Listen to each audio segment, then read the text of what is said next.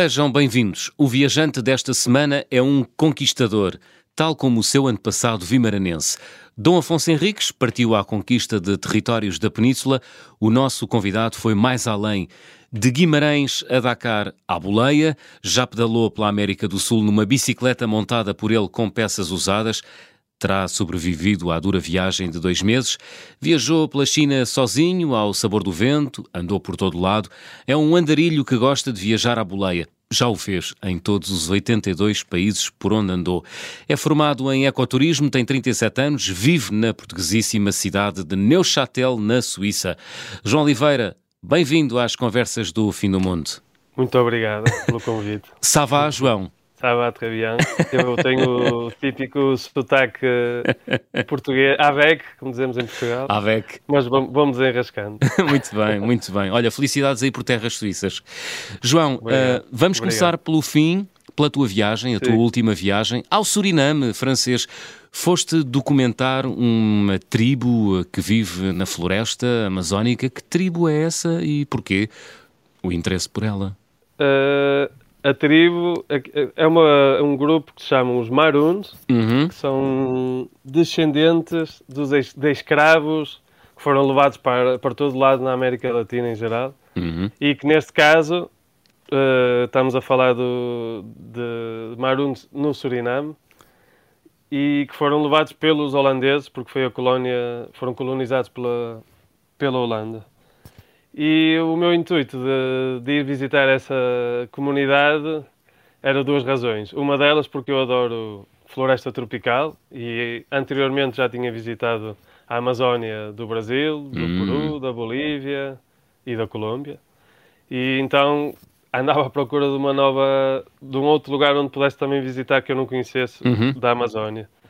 Então surgiu uma ideia também de juntar o útil ao agradável e eu tinha um colega meu que trabalha com vídeo e decidimos então ir documentar um pouco a história deste povo que não é muito conhecido em geral. O hum. país em si já não é muito conhecido. Pois é. E este grupo ainda menos. Então a ideia era ir e ficar pelo menos uma semana. Nós no, no final acabamos por ficar uns 10 dias. Uau. A documentar a parte de, da cultura, das danças. Quando dizes documentar, é fotografar, vídeo, filmar? Vídeo e fotografia, uhum. E também recolha de, de notas, uh, claro. Sim, sim, sim, E o resultado disso ainda não está pronto, porque uhum. essa viagem foi em maio deste ano. Uhum. Mas em princípio vai estar pronto em breve e vai ser um vídeo documentário, uh, mas uma espécie de retrato hum. documentário, porque vai ser contado através de uma pessoa que vive nessa aldeia e um livro com, também com um pouco a história e fatos do passado, presente e qual será ou como eu imagino o futuro desta comunidade. Muito bem. Então, e como é que eles vivem, uh, os marunos, uh, no Suriname? É, é assim, eu, achei, eu acho super interessante porque uma pessoa, eu imagino a Amazónia e imagino, imagino comunidades de índios, não é? Uh -huh. Assim, com os olhos traçados. E estas comunidades são africanas, porque vieram ah. da África, então eles são têm uma cor de pele diferente. Sim. Negros, uh, são negros, não é? Sim, são negros, hum. sim. E, e têm tradições também diferentes, que ainda as mantêm. Que, trazidas dos, dos antepassados da África. Uhum. Por exemplo, os, os jambés, as danças, não tem nada a ver com o resto das comunidades indígenas da Amazónia. É hum. É super diferente. Claro que depois adaptaram-se, uh, porque o habitat como é diferente, não, eles não têm acesso a tudo que tinham em África. Hum. Mas foi essa esse lado tão desconhecido e tão diferente do resto das comunidades indígenas que realmente me suscitou interesse de, hum. lá, de ir visitar. Muito bem, estou a ler na Wikipédia, não sei se é verdade, uh, corrijo-me se estou enganado, João, que os Marune da, do Suriname uh, são uma das culturas mais bem preservadas fora do continente africano. É verdade? Sim, é por isso. É, é verdade que eles agora começam a ter mais ajuda do governo, até Sim. não me recordo o ano certo, eram um pouco como deixados de lado, deixados à parte, como uhum. não são nativos de lá, enquanto que os indígenas já há muitos anos que já têm, são, têm mais leis que os protegem, os Marun até há pouco tempo não tinham muito. Agora é verdade que com o tempo tem melhorado e que eles próprios realmente têm preservado super bem a sua cultura. Claro que, pronto, depois é isto agora eu posso contar aqui a história toda, mas cada vez mais eles têm acesso a, às grandes cidades e vai-se perdendo um bocado essas cultura, a cultura, mas hum. em geral eu posso dizer que, que ainda têm, têm muito para contar dos seus antepassados. Muito bem, esperamos então a chegada desse livro e desse documentário, João. Ficamos a aguardar sim. notícias tuas, está bem? Sim, sim. Olha, vamos continuar pela América, do, pela América do Sul, sim, o Suriname fica na América do Sul. Um, Realizaste uma grande viagem uh, a pedal uh, por, este, por esta parte deste continente do outro lado do Atlântico, uh, numa bicicleta montada por ti, não foi? Foi, na verdade, foi uma bicicleta que encontrei na rua. Sim? abandonada. Abandonada? E, abandonada, sim, aqui na Suíça. Uhum. E eles aqui têm muito... Uns, umas oficinas, workshops, onde tu podes levar as bicicletas... Sim para arranjar e pagas por donativos. Okay. E eles têm ciclo, tipo ciclo oficina, não é? Exato, acho que é assim que se chama. É. E, e eu reconstruí a minha bicicleta lá. E depois uhum. aquilo como é por donativos e tem muito equipamento lá, pá, foi perfeito porque como eu reconstruí de, de, só tinha o quadro, Sim. aprendi não é, todas, a, a meter os travões, as velocidades e é uma bicicleta dos anos 90, com travões V-brake, eh, coisas já... Tudo antigo, não é? Tudo antigo. Tudo antigo. Mas a pessoa que ia contigo... Resistente. Resistente, pessoa... sobreviveu à viagem. Exato. Dois meses, não foi? Sim, sim, mais ou menos dois meses. Mais ou menos dois meses. O mesmo não se pode dizer da bicicleta da pessoa que ia contigo, não é? Que era novinha em folha, que Exato, custava uma nota hum, e que não sobreviveu. Partiu-se, foi? Não se partiu a meia, então, mas quase. Quase houve de peripécias com essa bicicleta desde conta, o primeiro conta. dia. Uhum. A primeira então, delas... Pr primeiro que tudo, por, por, onde é que andaste? Ou por onde é que ah, andaram? Okay. Nós tínhamos, não tínhamos um, um trajeto, um itinerário traçado, uhum. mas já tínhamos o voo que foi para Buenos Aires, uhum. na Argentina. Depois a ideia era começar a subir em direção ao norte, Bolívia. Que entretanto esse plano foi logo por água abaixo, já não me recordo porquê, mas alteramos e fomos em direção ao Uruguai. O trajeto foi do, da Buenos Aires, Buenos Aires, atravessámos o Uruguai todo, uhum. até o sul do Brasil, uhum. fizemos o estádio do Rio Grande do Sul e voltámos a entrar na Argentina, porque a Argentina tem ali uma região que é Misiones, e aí terminou de uma maneira um bocado uh, imprevisível, não então... estávamos a pensar terminar, mas foi por causa de uma que dessas passou? peripécias a bicicleta da minha companheira, Camilo, uhum. ela só tinha aqueles, sabes, os alforjes vão presos a um porta-bagagens. Sim. Ela pensava que não tinha espaço suficiente para pôr lá tudo, então decidimos colocar um porta-bagagens à frente. À frente. E no dia em que colocamos o da frente, exatamente nesse dia, umas horas depois de termos construído esse porta-bagagens, partiu-se. e ela e o porta-bagagens fez com que a roda da frente travasse bruscamente, assim, de um segundo ao outro, sem hum. que ela contasse. Hum. E isso que fez com que levantasse a roda de trás e ela caísse por cima da bicicleta e foi... Eu ouvi um trek, parecia que tinha partido tu, tu alguma coisa no corpo ela ia dela. A Cami ia à tua frente? às pernas. E à minha frente. Tu, ou seja, tu viste? Sim. Eu ia... Sim, eu vi porque eu ia atrás. E pensaste, bom, meio, acabou-se tudo. sem ninguém. Sem ninguém, não havia ninguém. sangue por todos os lados e eu pensei o que é que eu vou fazer. Um domingo, um feriado, tentámos chamar uma ambulância, era feriado, diziam que não havia ambulâncias. Ai, ai, ai. assim. Hum. Que até que tivemos que ir de boleia para o hospital, arranjar um carro que parasse Sim. para nos levar ao hospital. Para vos levar a vocês e depois as bicicletas, mais os porta-bagagens e e os sacos, e, não é? Sim, sim. Eh, na verdade, levaram a Camille, sim. eu levei uma bicicleta, a outra bicicleta foi na bagagem, sim, e eu fui de bicicleta. Porque não era muito longe, mas eu não tinha noção e, e a Camille não, não conseguia pedalar mais naquele hum. dia. Aconteceu alguma então, coisa susto... do ponto de vista que... físico, para além do, hum. do óbvio susto, não é? Grande susto. Não, só arranhões e dores musculares hum. no pescoço durante uma semana ou duas, mas foi o susto durante umas semanas tinha receio de, de, de pedalar. Pois, claro. E acabou por aí a viagem pela América do Sul de bicicleta, não foi? Sim, essa foi, foi a maneira trágica hum. que correu, dentro do mal correu bem, porque não houve assim nada de grandes danos na Camilo, mas correu bem. Ainda bem, ainda bem, Sim, até, porque, essa... Até porque estão juntos agora na Suíça, não é? Sim, sim, estamos juntos. Sim, a três. a três, muito bem, muito bem. A três. Como é que se chama o vosso filho? Chama-se Inti. Inti. Nome sim, sim, particular. Inti como o deus Inti? Sim, como o deus do sol do Império Inca. Ah, uau! Muito bem. Foi escolhido durante essa viagem. Durante essa viagem. Depois, Sim, porque eu estava a falar deste trajeto de bicicleta, não é? Sim. Que foram mais ou menos dois meses. Uhum. Só que depois nós ainda tivemos mais uns dois meses a viajar de boleia e de autocarro. E nesses dois meses visitamos uma parte do Brasil, que eu já tinha conhecido, que é o Pantanal, e uhum. conhecemos também a Bolívia, que eu também já tinha conhecido, mas queria levar muito a Camila ao Lago Titicaca. Ah, e foi onde ela conheceu esse nome, e eu já conhecia, e calhou de, de dizermos, se tivermos um filho vai-se chamar Inti. Muito assim bem. Foi. Muito bem. Olha, tu já viajas há muito tempo, uh, viajas muito à boleia. Uh, Dizias-me antes de gravarmos o programa um, que já pra, praticamente viajaste à boleia nos 82 países uh, que conheces. É, é, o, é, o, é o registro que tu mais gostas, João? Eu acho que comecei a andar à boleia por Sim. duas razões. Uhum. Porque eu ouvia pessoas falar e, tinha, e sou uma pessoa curiosa e queria saber como era e pela razão financeira também, porque eu sempre viajei muito e não trabalhei assim muito, então isso quer dizer que eu não tinha muito dinheiro para fazer as viagens e isso ajudava porque uh, normalmente as, as boleias são grátis. Hum. E é verdade também que depois com o tempo eu fui vendo que transportes públicos também utilizo de vez em quando, só que não é mesmo. Tenho sempre aquela sensação que é, é, é demasiado fácil. O que é o, tra o transporte público? De, à boleia. Sim, os transportes públicos, é, vais, compras o bilhete, já sabes que entras aqui, sais ali.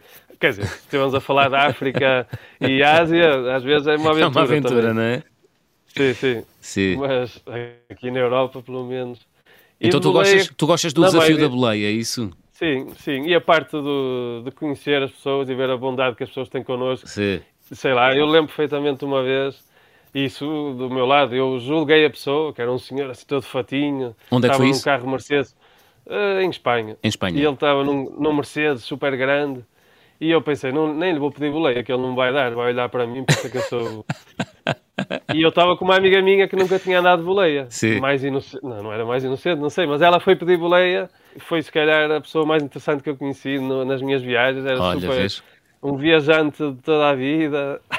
Ele Pronto, também era um viajante? Sim, sim, sim. Ele já tinha viajado à boleia há montes de tempo. Depois, entretanto, conseguiu, uh -huh. abriu um negócio que funcionou super bem e agora tem de dinheiro, mas, mas isso não quer dizer nada, não é? E eu, na altura... É fácil, não é? A partir daí, deixei de julgar as pessoas. Tentei... Pois, era isso que eu ia dizer. É fácil julgar os outros pela sua aparência, não é? Exato. Pronto. Isso foi uma das coisas que eu aprendi a andar de boleia, com uh uhum. outras, mas... Outras? Mas, que sim. outras? O que é que aprendeste mais, João? Uh, eu sou daquelas pessoas que acho que não, oh, agora já não tanto, mas uhum. corre sempre tudo bem. Eu digo sempre que és um otimista. É, é isso. E numa dessas viagens de boleia com um amigo meu, que eu fui-lhe introduzir também a andar à boleia, ele nunca tinha andado, uhum. de, fomos de Berlim, Berlim a Bucareste. E nessa viagem, um senhor parou com um carro muito velho e eu olhei para o senhor e ele tinha cara, parecia que estava meio embriagado, mas tinha uma cara super simpática. Hum. E, eu, e, eu perguntei, e ele falava romeno, perguntei se estava tudo bem, se podíamos ir com ele, e ele disse que sim. Só que o meu colega, desde o início, disse: João, é melhor não irmos porque ele não parece estar muito bem. Hum. Mas eu, como dizia sempre que sim, nessa altura, uh, aceitámos e depois acabámos por uh, ser assaltados no carro, oh. ele roubou dinheiro. O próprio, o próprio senhor, o, o que vos deu O próprio senhor do carro. Ah, caramba. Sim, apontou, tinha uma faca dentro do carro e... Mas pronto, isso até acabou mais ou menos porque ele, isso só foi depois dele nos deixar no nosso destino. Hum. Por isso levou-nos para aí 800 km, só depois é que nos assaltou. E caramba, se, calhar foi 800, se calhar foi 800 km a pensar, será que vale a pena roubar estes dois ou não? Vai, eu acho que não, porque não valeu? Para aí, para aí 20 euros os dois juntos. Então nem para a gasolina devia ter, deve ter dado. Não dava, de certeza. Muito bem. Olha, também foste à boleia da tua Guimarães Natal até ao Dakar, uh, em África. Quanto tempo durou essa viagem? A viagem foram mais ou menos também dois meses e meio. Sim. E foi uma espécie de Guimara... Paris-Dakar, Guimarães-Dakar, mas à boleia. De dedos de pulgar para cima. É, mais uma vez, foi num verão que eu estou com pouco dinheiro, uma Sim. colega minha, uma amiga minha, queria ir viajar e sabia que eu gostava de andar à boleia, hum. então perguntou-me se eu queria ir à África. Ela perguntou-me se queres vir à África. e eu tinha dito que já tinha ido já tinha ido a Marrocos. Não, é, então, é, por... não, é, não é uma boa frase de engate, não é? Queres ir à África? Exato. Mas eu aceitei na mesma. Sim. Então... E então, lá então foram... decidimos ir descendo também, sabendo que tínhamos mais ou menos esse tempo, porque eu tinha que voltar. Sim. Na altura acho que estava na universidade. Que é que tinhas? Portanto, então... 20 e picos, não é? Sim. Hum.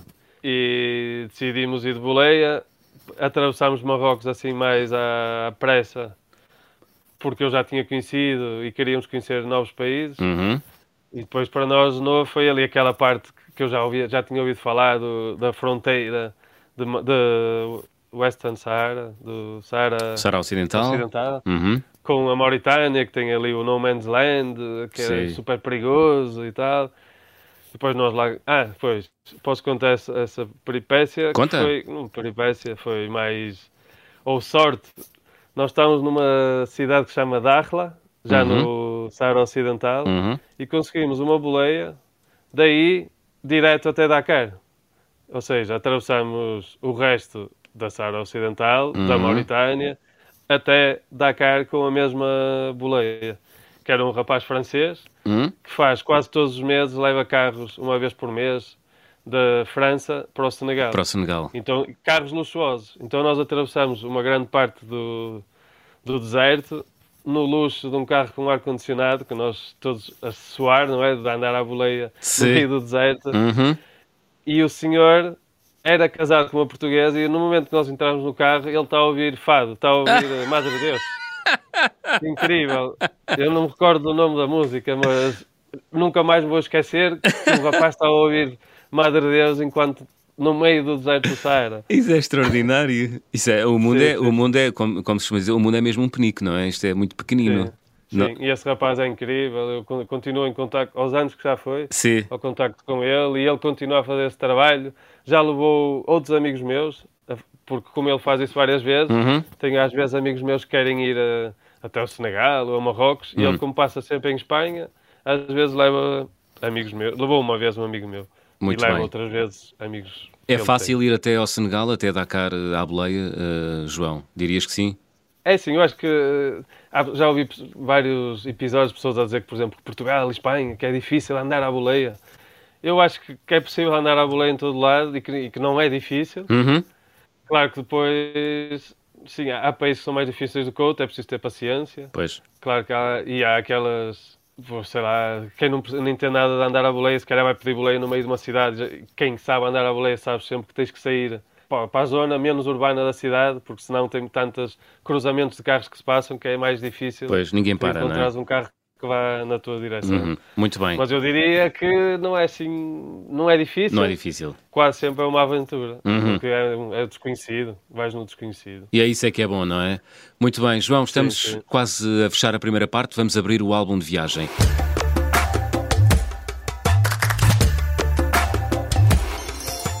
João Oliveira, guardas aí em casa algum objeto que tenhas trazido das tuas viagens e que seja especial?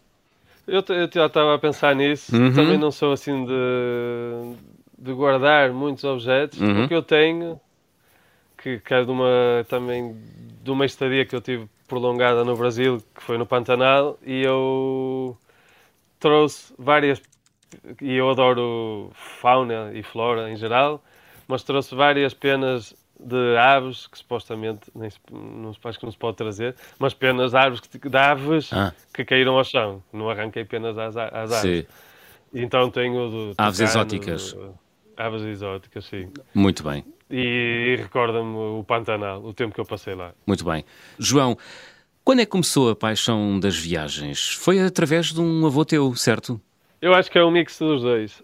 Então. Porque um deles ele tinha uma empresa de autocarros uhum. e fazia excursões e tal.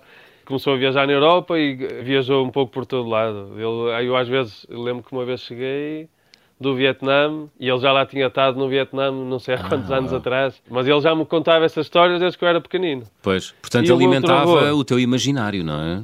Esse, Exato. esse teu avô. Sim, uhum. Exato. E o outro avô, que é da parte da minha mãe, é o avô que gostava de ver os programas de vida selvagem. Olha. E eu passava os fins de semana, é os ah. sábados de manhã, não é? Ou domingos. Punha-te a uh, viajar. E punha-me a viajar Através mais na vertente da natureza. Uhum ali muitos safaris da África e também a Amazónia. Hum. Foi determinante Sim, para a tua escolha académica depois? Tu és licenciado em ecoturismo? Sim, eu sou licenciado em ecoturismo, hum. mas em geral eu sou um, gosto de tentar fazer tudo e já, entrei, já fiz vários, ou comecei vários cursos. Sim. Esse foi o que, que eu finalmente terminei. finalmente. Mas, que outros sim, cursos sim. tentaste, João? Eu andava em desporto, uh -huh. depois fiz engenharia alimentar, mas muito pouco tempo. Depois fui para Engenharia do Ambiente. Engenharia do Ambiente, tirei, fui, passei para ecoturismo uhum. e pelo meio fiz um curso profissional de fotografia. Ah, boa. Porque também tiras fotografias, não é? Uhum.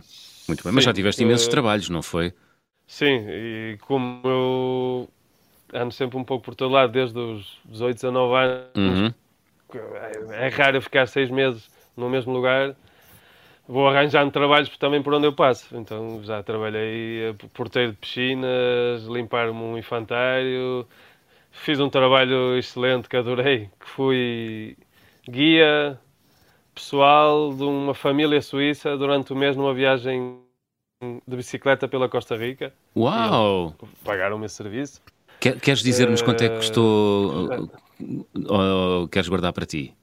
realmente financeiramente foi pouco. Foi, foi? uns, acho que 500, 500 euros, mas ele ah, é uma bicicleta nova. Ah. Não, não. uma bicicleta nova uh, e, e, tudo pago. Sim, foi pouco. Pois. Mas era, eu nunca tinha feito. Sim. E era um casal, amigo de uns amigos meus. Uhum. E eu disse, vou, vou experimentar. Também é um mês de graça, com algum dinheiro para meter para o lado. Uhum. E uma aventura nova. Muito então, bem. Então, o teu avô paterno viajava bastante e contava-te muitas histórias, o teu avô materno punha-te a ver os programas de televisão. Quando é que tu começaste a materializar tudo aquilo que os teus uh, avós te mostravam e contavam e ensinavam? Quando é que começaste a viajar, uh, João? É, na verdade, também foi com o meu avô, porque foi? eu, quando tinha, quando tinha 10 anos, fui ao México e fui com o meu avô e com o meu pai. Sim. E para mim, ir ao México aquilo era incrível. Pois. era tudo diferente. Na altura não tinha tanta noção, não é? Uhum. E dos 10 para ir até aos 15, o meu avô fazia sempre essas viagens, uma vez, uma viagem por ano, uhum. com os filhos e com, os, ou, e com o neto. E eu Uau, convenci, convencia, convencia, sempre os meus primos uhum. que era eu que ia. era sempre eu que ia. E nessa altura comecei a viajar com, os meus, com o meu avô e com o meu pai. E depois, como mais independente, eu acho que foi ali na altura dos 18, 19, comecei a ir para a universidade, já arranjava alguns trocos para poder comprar alguma coisa e apareceram também as low cost e foi assim um bocado começar a fazer viagens curtas, quase uhum. de fim de semana, às capitais europeias. Uhum. Mas quando é que está assim a tua grande primeira viagem? Sozinho? Pois, a primeira grande viagem eu diria que foi à China, uhum. no, no, que era uma viagem para ser a três, com um casal amigo meu, Sim. o rapaz é português, ela é chinesa, e que no momento de comprar os bilhetes, eu já tinha comprado, estava à espera que eles comprassem, liga-me o meu amigo, o Bruno, a dizer que se tinha separado da Shani, Shani, Shani Shu, e que a Shani Shu não queria mais estar com o Bruno. E pronto, e já não iam à China. Viagem e eu fui sozinho. Foste sozinho? E já não iam à China, não. E foste sozinho? E acabei por ir sozinho, e foi assim a primeira viagem que eu fui Quando... sem nada planeado. Por quanto tempo andaste na China? Um, um mês e três semanas. Um mês e três semanas, sozinho. Uhum. E... Foi em 2008. Sim, exato. Nessa altura então... não, havia, não havia smartphones, não é? Portanto, apesar de não ser um ano muito longínquo, uh, há uma diferença tecnológica grande para os tempos que se vivem hoje, não é? Sim, eu não me recordo se já, eu acho que se calhar já havia, mas já, era hum. assim mais raro, uhum. eu diria. Uhum. Eu não tinha, eu não tinha smartphone, eu lembro que nos hostels que usava aqueles que antigamente, agora já quase nem existe, os computadores nos hostels para, para ir à net. Sim. Sabes? Agora quase toda a gente usa nos telemóveis. Pois, claro. E nessa altura era assim que eu usava a internet, mas sem estar fora dos hostels, não tinha como, por exemplo, fazer uma tradução de chinês para português, ou de chinês para inglês, hum, portanto, ou de inglês para chinês. Portanto, então, foi uma grande aventura aquele mês e meio na China. Foi, foi desde a comunicação, à cultura, os odores. Foi o primeiro lugar onde eu senti aquela umidade, os Sim. odores muito diferentes. É um, é um grande ah, choque, João, sair da Europa com 23 anos e aterrar sozinho na China. É, eu não tinha noção na altura, acho eu. Eu lembro que entrei no, num, num comboio para ir do aeroporto para o centro de uh -huh. Xangai e que eu era o único europeu. O resto era tudo chinês. E eu sentia-me ali um bocado à parte, sinceramente. E pá, tenho assim a barba grande e o cabelo. Ou tinha. Uhum. Ou tenho, assim. Nessa altura tinha o cabelo super grande e a barba grande e as pessoas olhavam para mim. Uhum. Depois, durante esse mês e meio, não sei se, se porquê, mas barba grande e cabelo comprido para eles é sinónimo de artista. Toda ah. a gente me ia ah. perguntar se eu era um artista. Ah, era? Eu, era, sempre. e tu o que é que respondias? Eu acho que ia variando, porque era tanta gente. Sabes, quando te perguntam sempre a mesma coisa e tu chegas a um ponto que, opa, vou começar a inventar outras respostas para não estar sempre a fazer a mesma coisa. Ah, eu acho que era então, assim.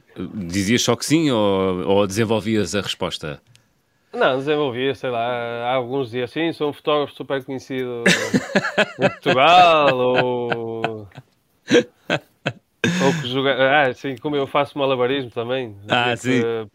Sim. participava num, num circo, numa, numa companhia de artes circenses, que, que, não era bem mentiras, hum, porque uhum. coisas que eu faço, mas que às vezes, calhar, exagerava um bocado, só mesmo naquela de, de não ter conversa também. Douravas a pílula, como se costuma dizer, não é? Exato. Muito Exato. bem. Foi nessa viagem que foste parar ao Tibete sem saber onde é que estavas, uh, João? É verdade. Como é que eu... isso é possível? Opa, eu só soube depois de tentar, quase depois. Eu tive noção que estava a entrar numa região diferente. Sim. Porque aquilo fica num planalto, não é? Uma espécie de um planalto Exato. assim meio, meio desértico, não é? Exato. Eu uhum. entrei, aquilo, eu estava na, no, na província de Sichuan e eu fui até um lugar que se chama Tagong, que é uma aldeia tibetana a 3.800 metros de altitude, que eu também nunca tinha estado num lugar com essa altitude. Uhum. Nem sabia que havia doença de... Sabes, quando sobes, quando, a partir dos 2.500 metros podes começar a ter tonturas, há pessoas que têm vômitos. Eu nessa altura não fazia a mínima e ninguém me tinha dito. Então, eu chego a essa aldeia e eu tive a sorte que não, só tive um bocadinho de dor de cabeça, mas Sim. estava com o rapaz que me convenceu, ou que me convenceu, não, ele disse que ia para lá eu perguntei se podia ir também. Foi assim que eu consegui chegar a Tagong, aldeia tibetana super bonita, uma aldeia pequenina com um mosteiro incrível, uhum. a 3.600 metros. Mas estava a dizer que colegas meus que estavam nessa viagem, que fomos quatro ou cinco numa minivan para chegar a essa aldeia, eles todos passaram mal por causa da altitude. Uhum. E sim, e aí era tudo novo, eh, já não tinha carácter chinês, era o sânscrito tibetano. Hum. Era, bem, o, era aquela zona onde tem aqueles iaques todos, bebe-se aquele chá. Percebeste isto? Estou num sítio diferente, foi? Super diferente, sim. Mas, só, mas percebeste e... na altura que estavas no Tibete ou só percebeste depois?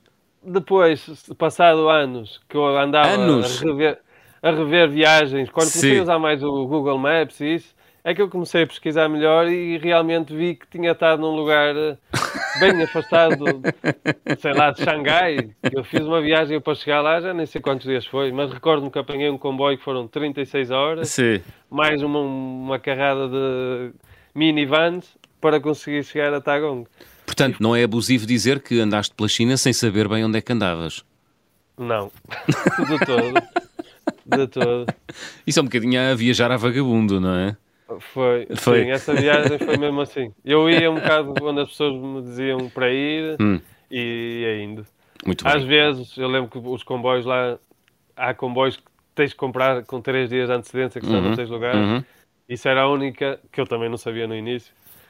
o único ali, se não, de poder partir logo. Então tinha que organizar o mínimo para poder partir três dias a seguir. Muito bem. Viajar a vagabundo na China é um registro bastante diferente de uh, viajar pelo Pantanal brasileiro. Na verdade, não é bem viajar, tu vi viveste lá, não foi?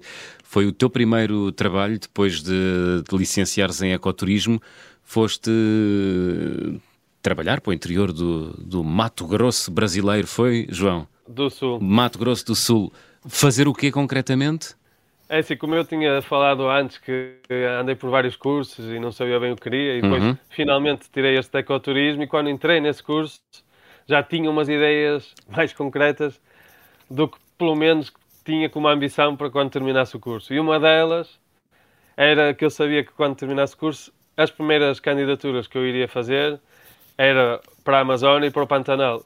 E foi isso que eu fiz. Uhum. Fui aceito numa pousada, no Mato Grosso do Sul, como guia tradutor.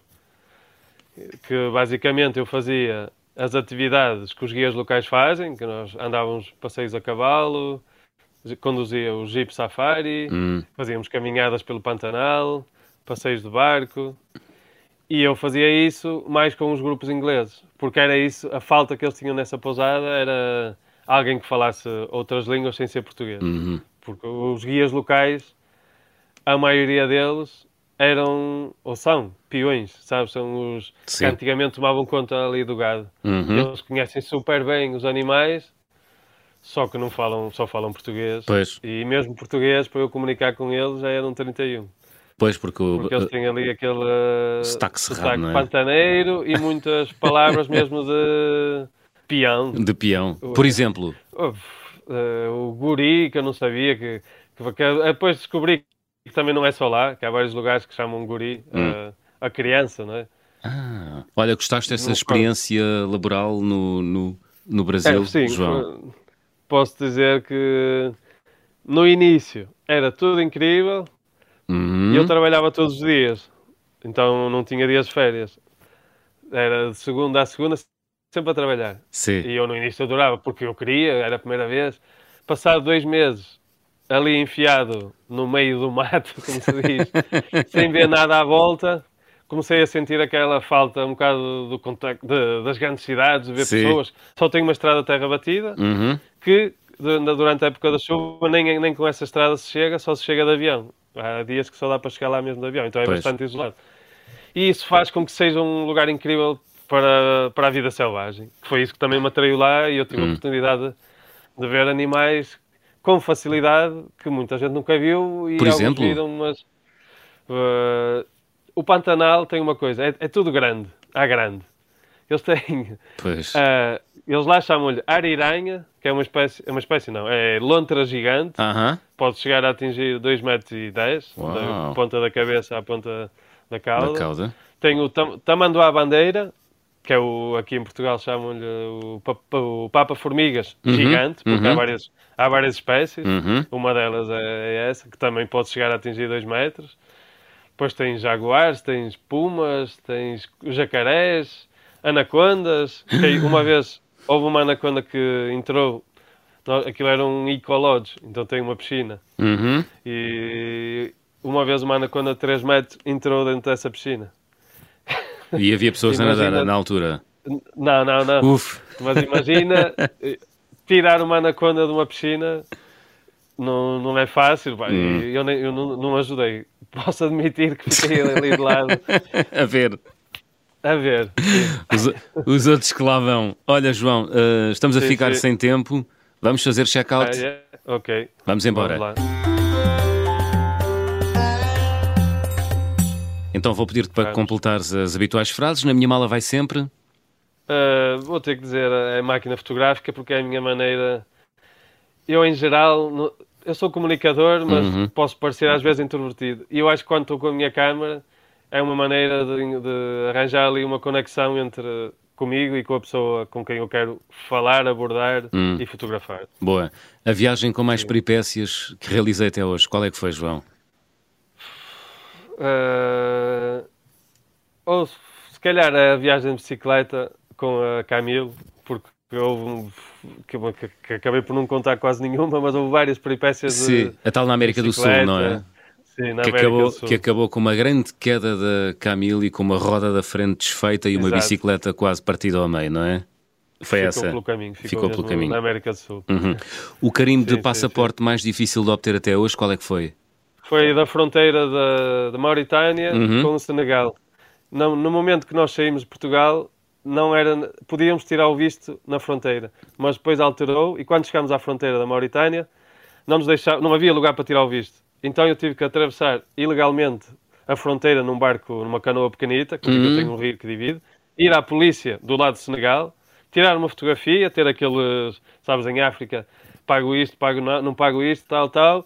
Tirei a fotografia já com a mochila ainda às costas, fiz o visto, voltei para a Mauritânia e atravessei outra vez a fronteira, mas desta, desta vez de forma legal. Foi essa, assim, Engenhar-te. muito rapidamente. Engenhar-te, não é? Olha, a recordação de viagem mais cara. Também eu nunca gastei assim muito dinheiro. Eu Uhum. acho que a mais complicada para trazer para Portugal foi um quadro que eu comprei no Senegal, na ilha de Gore. Hum? E era um quadro super grande. Eu não sei onde é que eu tinha a cabeça para me lembrar como é que eu vou trazer esta, este quadro para casa. Claro que realmente ele tira da, da moldura e eu só levo a tela. Mas mesmo assim era uma tela enorme. E eu, não te esqueças que eu andava à boleia. Uhum. Naqueles carros cheios de pessoas por todo lado. Mas a verdade é que o quadro chegou intacto Hum. e está na casa da minha mãe até hoje. Muito bem. A refeição mais estranha, qual foi? Ah, pronto, essa é claro, é fácil. É fácil. Foi na China. Hum. É, porque eu na China, além de não ter O que é que planos, foi? O que eu, é que foi? eu tenho dois. Um que eu não faço a mínima o que é que eu comi, mas era muito estranho, e o segundo era pá, eh, patas de tartaruga, que eu Ah. também não fui eu que escolhi. Hum. Porque eu, cada refeição que eu fazia, eu escolhia sempre nos menus chineses, sem saber o que é que estava a escolher. E Então apontavas, para, apontavas para os caracteres ao, ao calhas.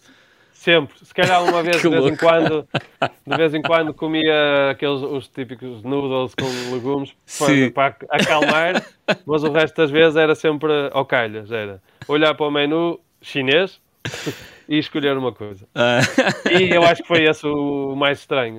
Que eu acho que só provei a pata, a, a pata tartaruga que nem acabei por comer. Era bom ou não? achei- Oh, não. não. Ok. Não, não posso dizer que, que sim. Eu gosto de experimentar, mas é verdade Mas há limites, gosto, não é? Não, repito. Sim. Ok, olha, gostava de viajar com.